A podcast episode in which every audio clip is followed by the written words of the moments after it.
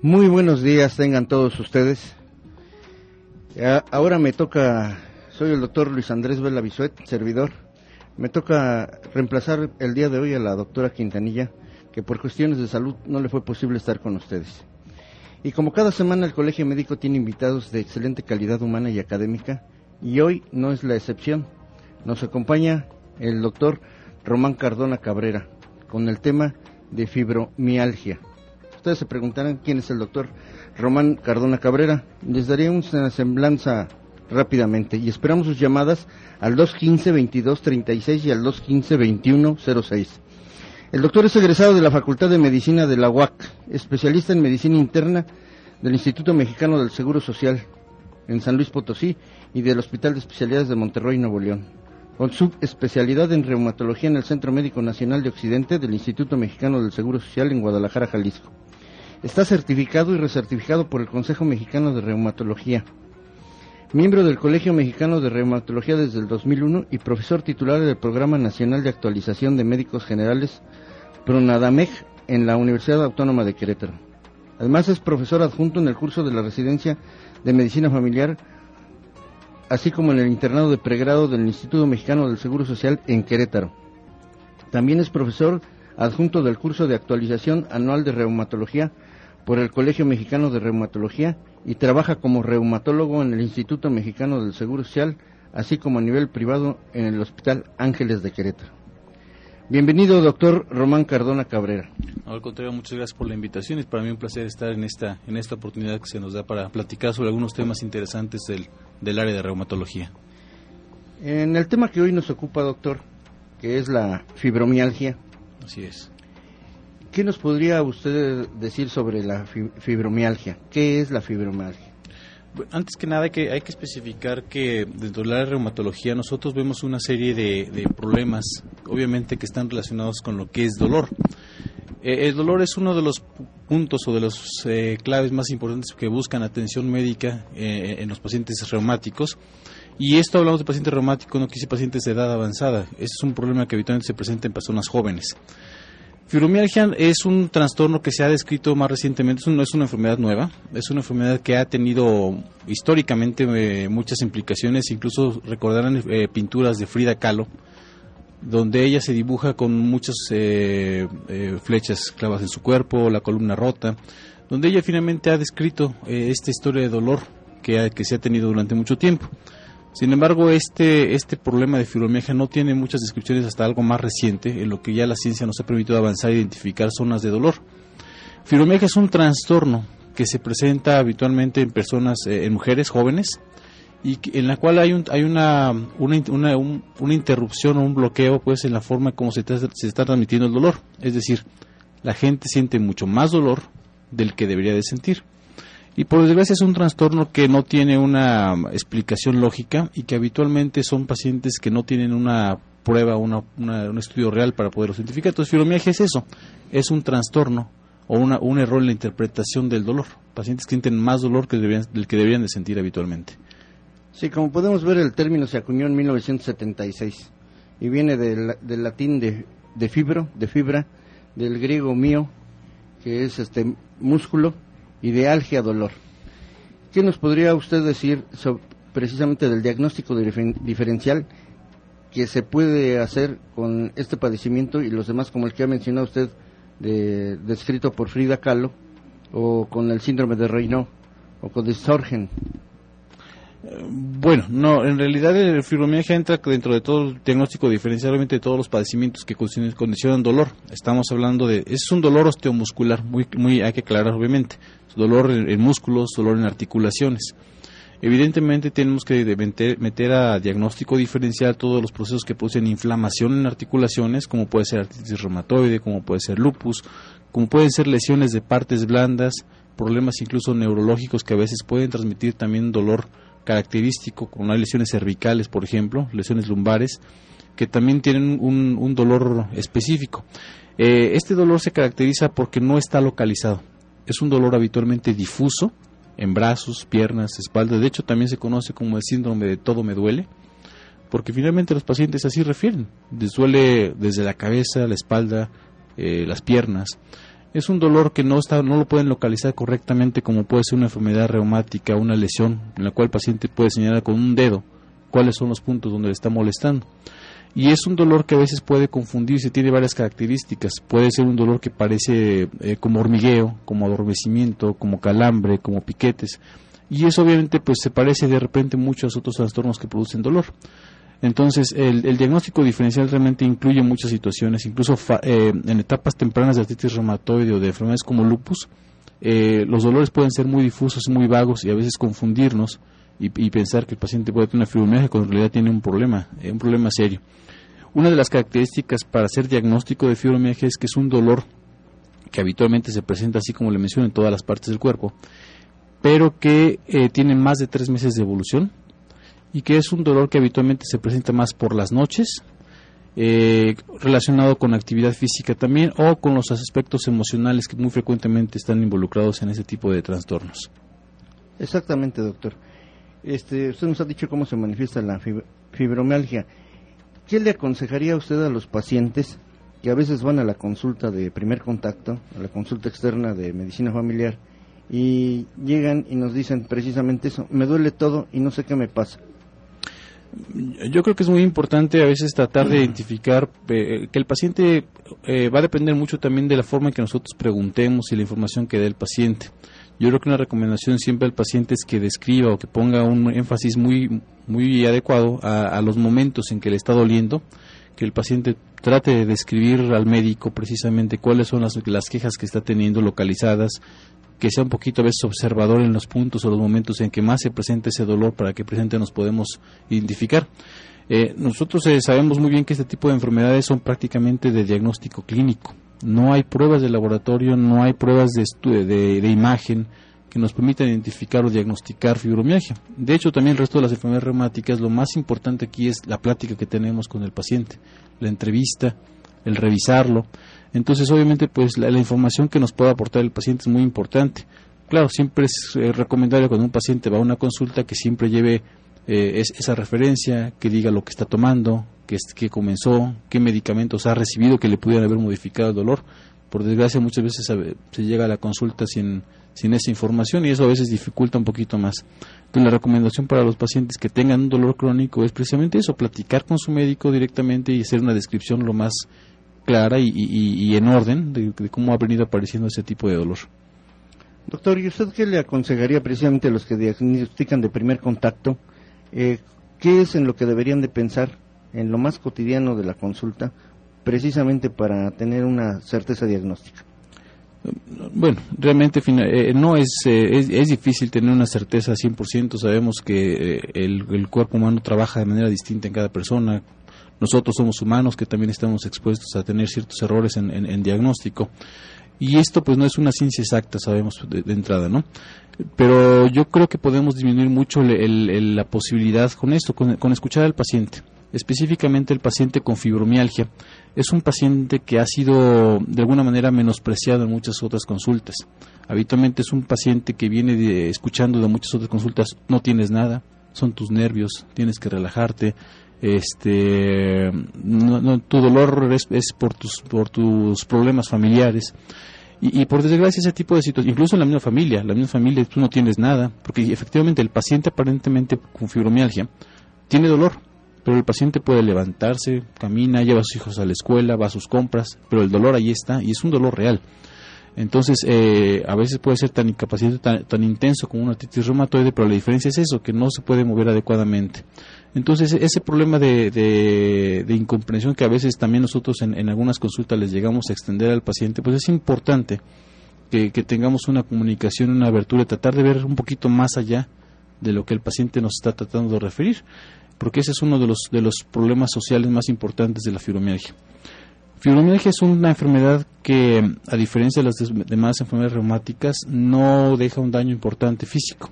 No hay inflamación, no hay destrucción, no, hay, como decimos, no lo deja con deformidad o con alguna incapacidad física. Sin embargo, eh, el problema aquí más, más importante es la calidad de vida. El impacto que tiene fibromialgia en calidad de vida, en cuanto a dolor, en cuanto a los problemas familiares, entre la capacidad para hacer sus funciones habitualmente, es lo que viene, viene eh, a ser el punto más relevante. Entonces, Aquí es donde tenemos que tratar de abrir pues prácticamente todos los sentidos, como sabemos que es la, la, medicina es un arte que tenemos que estar viendo, tocando, escuchando prácticamente a los pacientes de manera importante.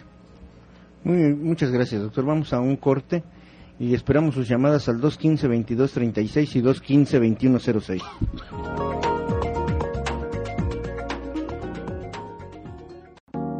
Muy bien amigos, no olviden que pueden consultar la página del Colegio Médico y escuchar las veces que ustedes gusten eh, estas entrevistas y las anteriores en www.cmqro.org y vamos a, este, a continuar con el doctor Cardona.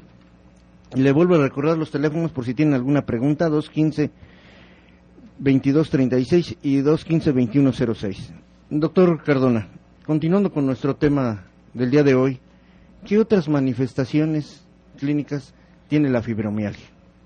Así es. Eh, fibromialgia, como les había mencionado, el punto clave es el dolor, el dolor que tienen los pacientes en difuso en todas partes del cuerpo. Sin embargo, este, este dolor viene acompañado de otras, de otras manifestaciones muy importantes. Habitualmente estos pacientes tienen una importante alteración en el patrón de sueño. Son pacientes que habitualmente, aunque duermen o, no, o pueden tener, no dormir bien, pero una de las características muy importantes es que el paciente al despertar en la mañana está muy cansado. Amanece como si hubieran golpeado toda la noche. Eh, refieren, siento que me apalearon toda la noche. Es un sueño no reparador que tienen habitualmente. Se acompaña también con dolores de cabeza, fatiga durante el día muy importante. Los pacientes no explican por qué están tan cansados durante el resto del día. Se acompaña también con alteraciones gastrointestinales, por ejemplo, problemas de colitis o gastritis crónica, que habitualmente están más implicados en estos pacientes. Eh, el, y algunos trastornos, sobre todo en la concentración, la memoria, habitualmente tienen trastornos en estos. Son pacientes que habitualmente desempeñaban unas funciones muy importantes y de repente comienzan a tener problemas de concentración, e incluso alteraciones en el estado de ánimo, que pueden irnos desde un trastorno de ansiedad hasta una depresión franca, que no es necesario que tengan depresión estos pacientes, pero muy frecuentemente se acompaña con todo esto. De hecho, eh, estos pacientes, eh, les repito, su calidad de vida está muy, muy dañada no solo por, el dolor, sino por la falta de reposo, por el dolor crónico, por la fatiga que están teniendo constantemente. Y, esto a veces eh, les va deteriorando cada vez más. Además, los pacientes pueden tener dolores articulares que de repente pueden parecerse artritis o sensación de que se hinchan, aunque realmente no hay inflamación franca.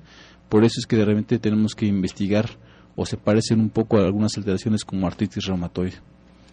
Eh, doctor, ¿y los sitios de dolor?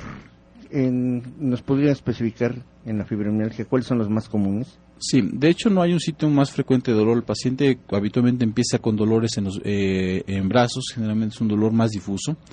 A diferencia de enfermedades reumáticas como artritis reumatoide, en la cual nosotros encontramos puntos claros de dolor, el paciente identifica las coyunturas, como dicen las articulaciones, eh, como sitios específicos de dolor. Eh, pueden diferenciar muy bien que es en la mañana el dolor en artritis reumatoide, por ejemplo, que les cuesta trabajo moverse y que conforme va pasando el día mejoran. Sin embargo, el paciente con fibromialgia tiene dolor muy difuso, eh, brazos, piernas, espalda habitualmente. No hay una causa específica para esto. A veces se ha atribuido que de repente algunos accidentes o lesiones en cuello previos pudieran ser tener alguna relación y a veces se les está buscando investigando como si fueran hernias de disco cuando realmente la hernia pues no es la causa de todo ese tipo de, dolor sobre todo cuando ya está difuso en piernas. Y bueno nosotros eh, al revisar encontramos una serie de puntos claves que son para identificar dolor especialmente localizados en cuello en codos en la cara anterior del tórax en el pecho y a, a la altura de lo que es la región de glúteos y caderas y cara interna de rodillas que son los puntos que habitualmente nosotros investigamos sin embargo, eh, fibromialgia es una enfermedad eh, tan compleja que no tiene, eh, no, no, son regla. No son reglas, no, es decir, no es una receta de cocina, si tiene A más B igual a C en estos pacientes, o sea, si tiene tantos puntos automáticamente es fibromialgia. No, definitivamente es un complejo de, de situaciones, eh, como les he mencionado, lo que es el dolor, lo que son las situaciones de la fatiga, lo que es este, las alteraciones en el sueño que habitualmente nos refieren, que finalmente nos van orientando hacia esta, hacia esta posibilidad diagnóstica. Obviamente, una vez que hemos excluido cualquier otra alteración, como les menciono, como una artritis reumatoide, un lupus, que finalmente pueden causar un daño articular permanente y severo. Claro. Doctor, eh, ¿qué tan recomendable es en estos pacientes dar antidepresivos? Eh, bueno, eh, el antidepresivo, les había mencionado que fibromialgia no tiene, es un trastorno de dolor Eh, a veces yo les pongo un ejemplo como si imagináramos el dolor como un foco.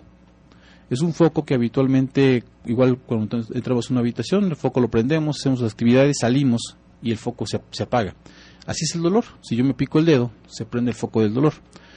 Pero si este foco de repente empieza a mandar señales equivocadas y empieza a prenderse constantemente y entonces me dice, le dice a mi cuerpo, te duele, te duele, te duele, te duele, entonces estamos encontrando que hay eh, un error en el sistema nervioso donde está mandando señales equivocadas de dolor. O sea, de alguna manera sí son los nervios, pero son porque están funcionando mal.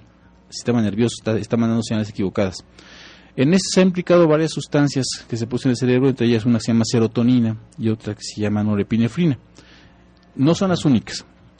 Y sabemos que estas sustancias son modificadas precisamente por antidepresivos, medicamentos anticonvulsivantes y otro tipo de medicamentos que trabajan en el sistema nervioso central. Por lo tanto, estos medicamentos pueden ser útiles para reducción y manejo de, manejo de dolor en los pacientes por esa vía alterada que tienen y, no, no presente porque tengan depresión.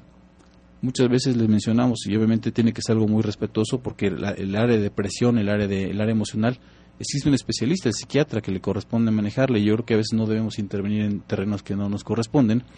Y es muy, muy importante informar, el, y el temor que tiene el paciente de tomar un antidepresivo, piensa que es un medicamento adictivo, un mito que pues desgraciadamente está muy difuso.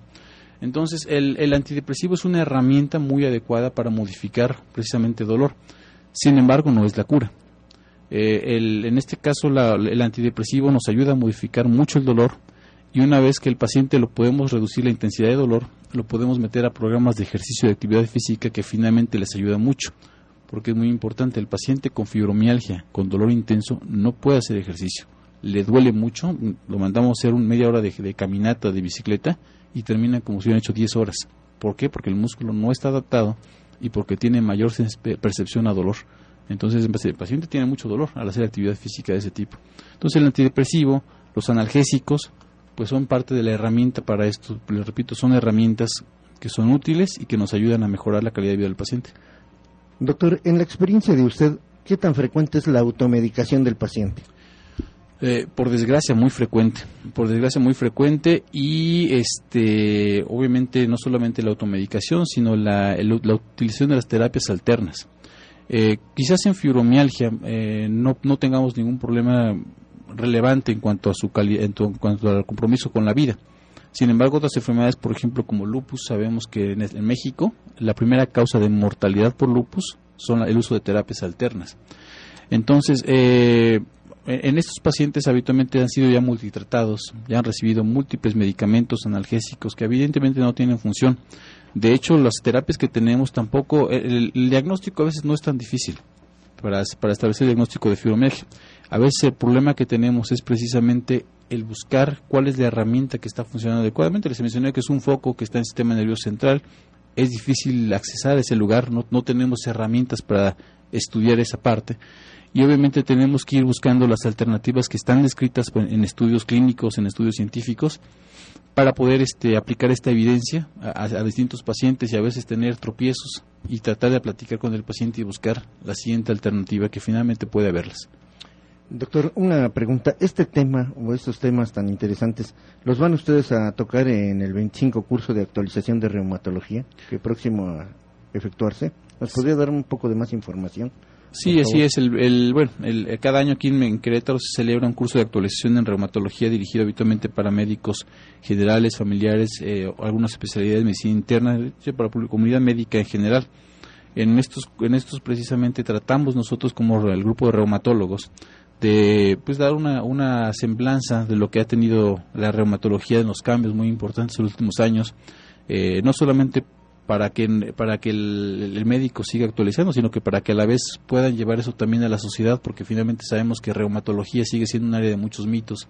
La gente lo, lo, lo, relaciona con que nada más vemos gente de edad avanzada, cuando realmente esta población importante son gente joven, 20, 40 años eh, que los mitos que existen con las carnes rojas, con que si me dio las faringe, tengo problemas de faringe, que si caminé descalzo, que si planché y me mojé, que son reumas. Bueno, ese tipo de trastornos finalmente de, problemas culturales eh, son muy, muy frecuentemente difundidos en, la comunidad médica de la gente. Entonces, este tipo de cursos busca precisamente eso, traer todas las innovaciones que ha tenido reumatología, que realmente es un área que está cambiando bastante.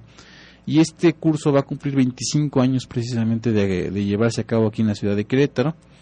Y pues es una invitación, si obviamente si hay médicos escuchándonos también, pues que es una oportunidad también para que puedan acompañarnos y, seguir ampliando y, creciendo sus, sus expectativas. Quizás a veces el propósito no es enseñar, sino aumentar las dudas y aumentar las, las expectativas pues, para que se siga investigando más, para que sigamos buscando cada vez más, más respuestas a la cantidad de preguntas que tenemos todos los días. Y dentro de esas preguntas quisiera hacerle otra pregunta.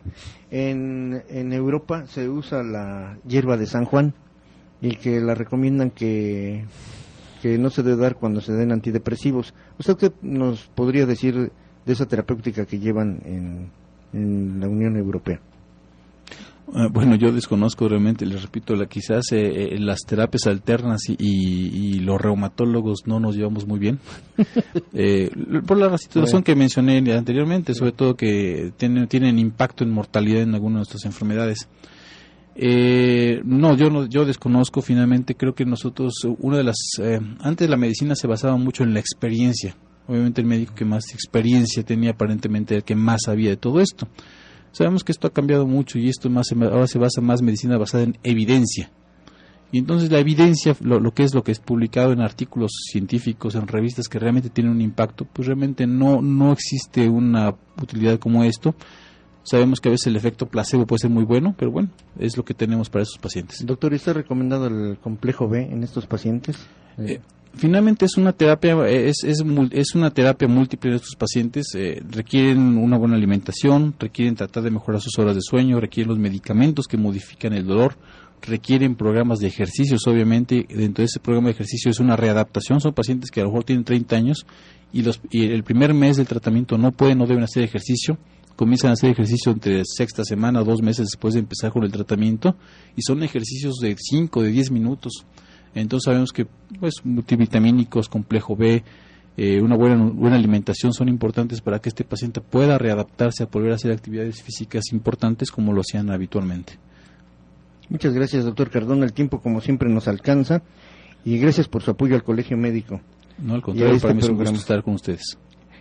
este, señoras y señores, auditorio en general, haremos este, lo que ha cerrado la editorial de este programa, una reflexión. Esta reflexión son vienen de los dichos de luz y amor de Juan José de la Cruz. Las condiciones del pájaro solitario son cinco. La primera, que va a lo más alto. La segunda, que no sufre compañía aunque sea de su naturaleza. La tercera, que pone el pico al aire. La cuarta, que no tiene determinado color. Y la quinta, que canta suavemente. Por hoy es todo. Gracias por permitirnos entrar en sus hogares. Soy el doctor Luis Andrés Vela Los esperamos la próxima semana en esta su estación amiga XEJX 250 de AM, Radio Fórmula, con otro interesante tema. Muchísimas gracias y que tengan muy buen día.